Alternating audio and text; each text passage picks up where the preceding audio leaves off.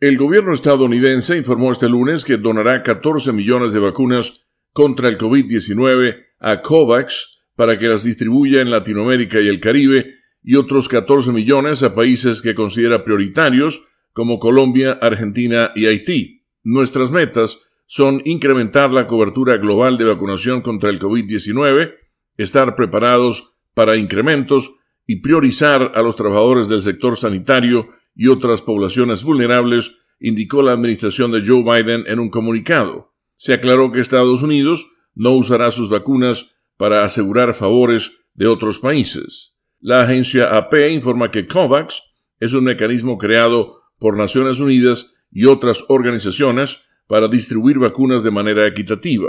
El anuncio ocurre mientras naciones de medianos y bajos ingresos enfrentan dificultades para acceder a las dosis.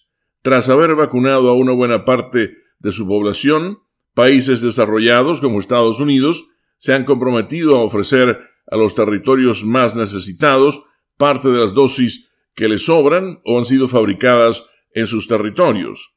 El G7 prometió donar mil millones de dosis, 500 millones de ellas de Estados Unidos.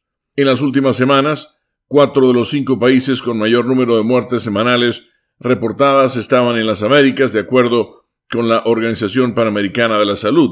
Solo una de cada diez personas ha sido vacunada en la región, según la OPS.